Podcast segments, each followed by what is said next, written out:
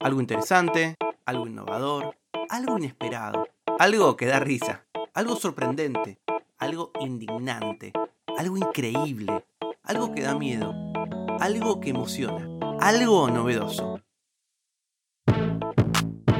Algo que no sabías. Con Tomás Balmaceda. En diciembre del año pasado, la pequeña ciudad de Moscú, sede de la Universidad de Idaho en los Estados Unidos, amaneció revolucionada por el asesinato de Kelly Goncalves, Madison Mogen, Sana Kerdogle y Ethan Shaping, cuatro estudiantes de entre 20 y 21 años que fueron acuchillados mientras dormían en el departamento que compartían. Ubicada en la frontera occidental de Idaho, Moscow es conocida por cierto ambiente hippie de montaña. Los estudiantes bromean diciendo que la ciudad está permanentemente atrapada en los 70. Tiene una animada escena de danza folclórica y un teatro independiente que muestra películas clásicas de terror. Su calle principal está bordeada por edificios de ladrillo marrón que albergan pequeñas empresas muy singulares, como Appensart, un proveedor de aceite de oliva boutique, y el Breakfast Club, conocido por sus panqueques de rollo de canela de fama mundial. La matanza sorprendió a los habitantes del lugar, quienes estaban acostumbrados a una vida apacible y habían tenido su último asesinato siete años atrás. Ahora, sin embargo, se enfrentaban no solo a la conmoción y duelo por los cuatro jóvenes, sino también a la llegada de periodistas y móviles de diferentes canales.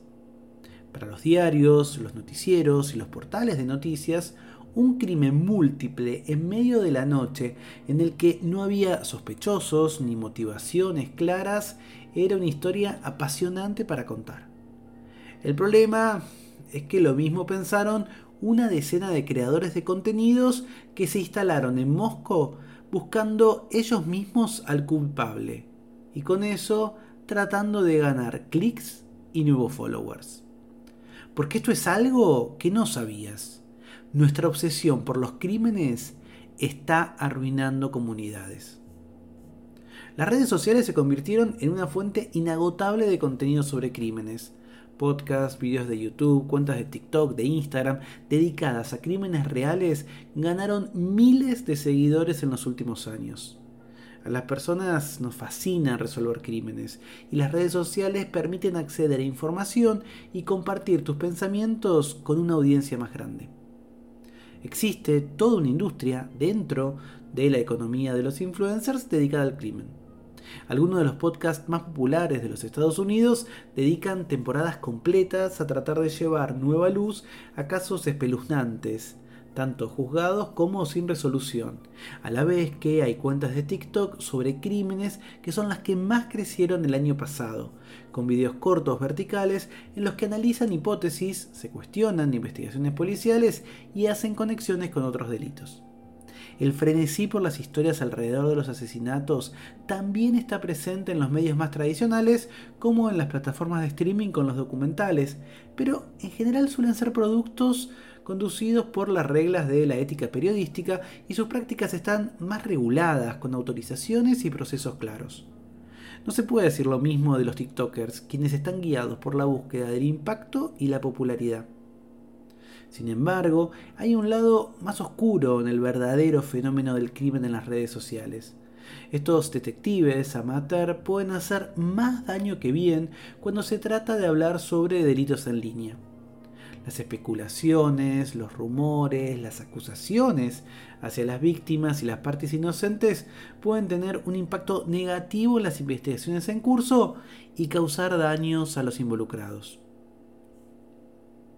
En el caso del cuádruple crimen de Moscú, cuando los móviles de televisión se retiraron, porque la investigación abierta pasó a ser una noticia vieja, quedó un verdadero ejército de detectives amateurs que subían a diario videos y contenidos con sus sospechas e hipótesis, con o sin sustento.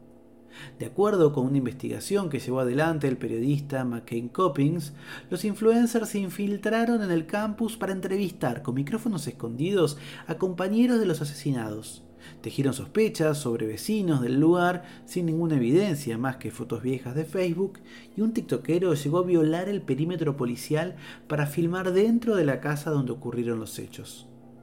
De acuerdo con Hadaya Tariq, editora del periódico de Moscú, los TikTokers se acercaban con amabilidad, pero una vez que se prendían sus teléfonos, las preguntas estaban invariablemente destinadas a hacer que ella teorizara sobre los asesinatos de una manera en la que pudiera ganar clics y reproducciones. Experimentar esto le ayudó a comprender por qué gran parte de la cobertura se sentía rara, inexacta, sensacionalista. Está 100%, dijo, tratando de alimentar a la audiencia, que son los abuesos de Internet.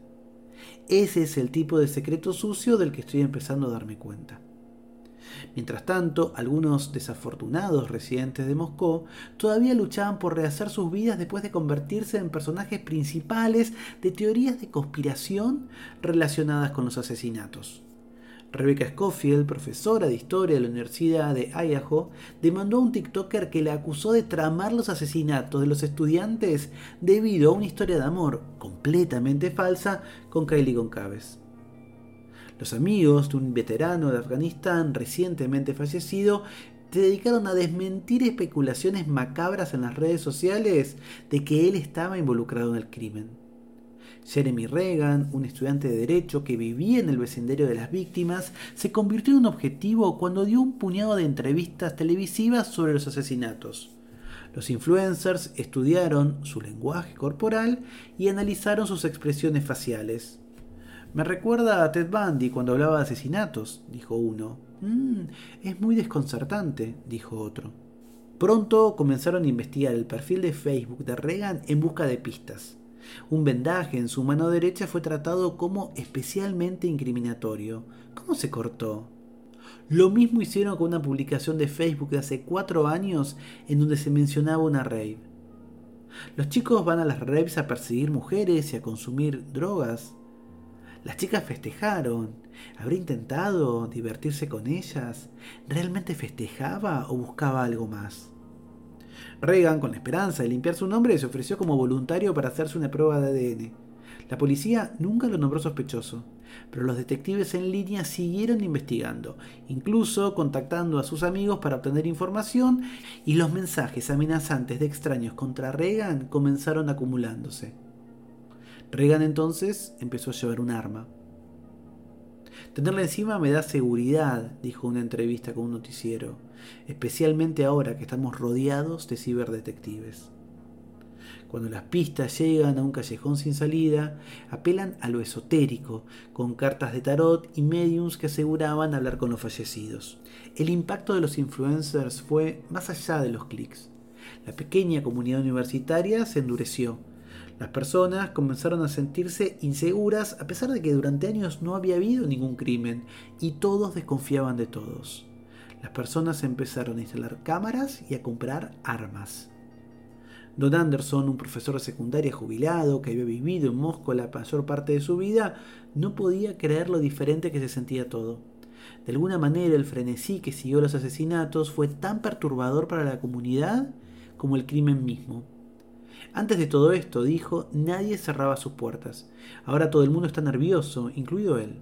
Un día de febrero alguien llamó a la policía diciendo que planeaba entrar a la escuela secundaria y empezar a disparar.